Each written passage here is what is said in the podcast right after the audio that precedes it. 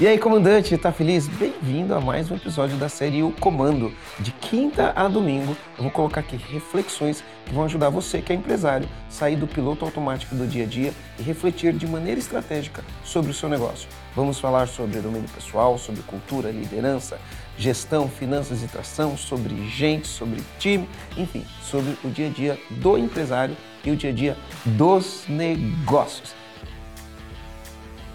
E aí, comandante, tá feliz? Ó, tô mandando o áudio do comando de hoje para falar sobre um brasileiro que fez história no último domingo, que foi o João Afonso. Ele ganhou o campeonato juvenil de tênis, a US Open, e foi o primeiro brasileiro a se tornar número um de, do ranking nesta categoria. E por que eu quero falar desse feito, desse brasileiro que tanto nos orgulha, nos orgulha, né? É porque, observando as declarações que ele fez pós-jogo ou durante o campeonato, ele falou algumas coisas interessantes e eu queria dividir aqui com vocês.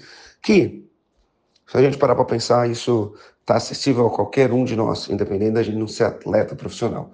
E esse final de semana foi muito bacana porque a gente teve dois campeões, né? Teve o campeão João Afonso no tênis e no surf, pela sétima vez nos últimos nove anos, ganhou um brasileiro, Felipe Toledo, levou o bicampeonato mundial de surf. Bom, mas vamos, vamos voltar aqui para o João Afonso. O João Afonso, ele falou uma coisa interessante, né? Ele falou que ele se inspirou na Bia Haddad, uma outra tenista brasileira que está fazendo bastante sucesso. E a gente, como empresário, Muitas vezes a gente carece de inspiração. Por que eu falo que a gente carece de inspiração?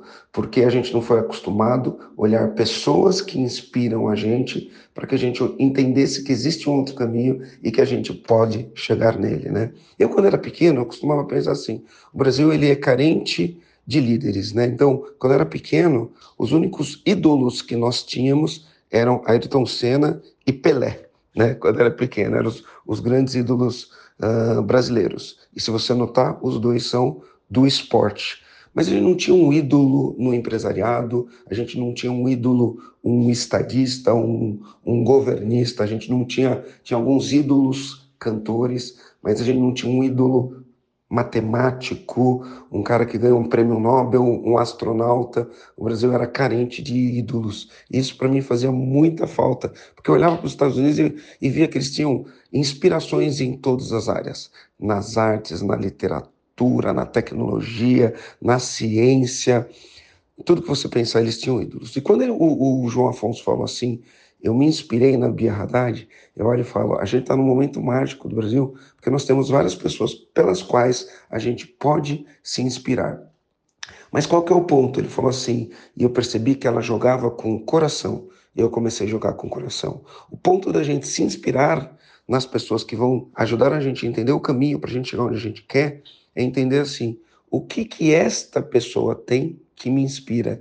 Porque aquilo que ela tem que te inspira, muito provavelmente é alguma coisa que tem dentro de você que você não usa, que você usa pouco. E a partir do momento que você olha para sua inspiração, fala quais as características deste, desta pessoa que me inspira, que é meu ídolo, que eu acho importante, mapeia, escreve, coloca no papel, que eu posso modelar e usar ele na minha vida. Segunda coisa que ele falou, tá? Então, primeiro é a inspiração.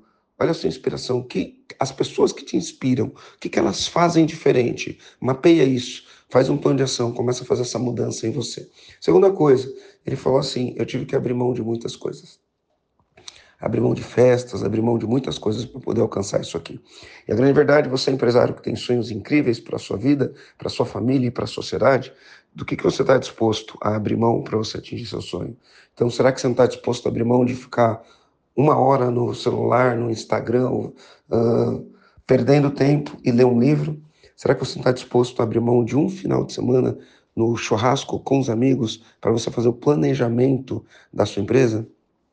Será que você não está disposto a abrir mão uma hora na tua semana para fazer terapia, para poder pensar com mais clareza? Será que você não está disposto a abrir mão de recursos financeiros para você investir em treinamento para os seus funcionários e parar um dia a tua empresa para fazer um treinamento que vá dar resultado na sua empresa?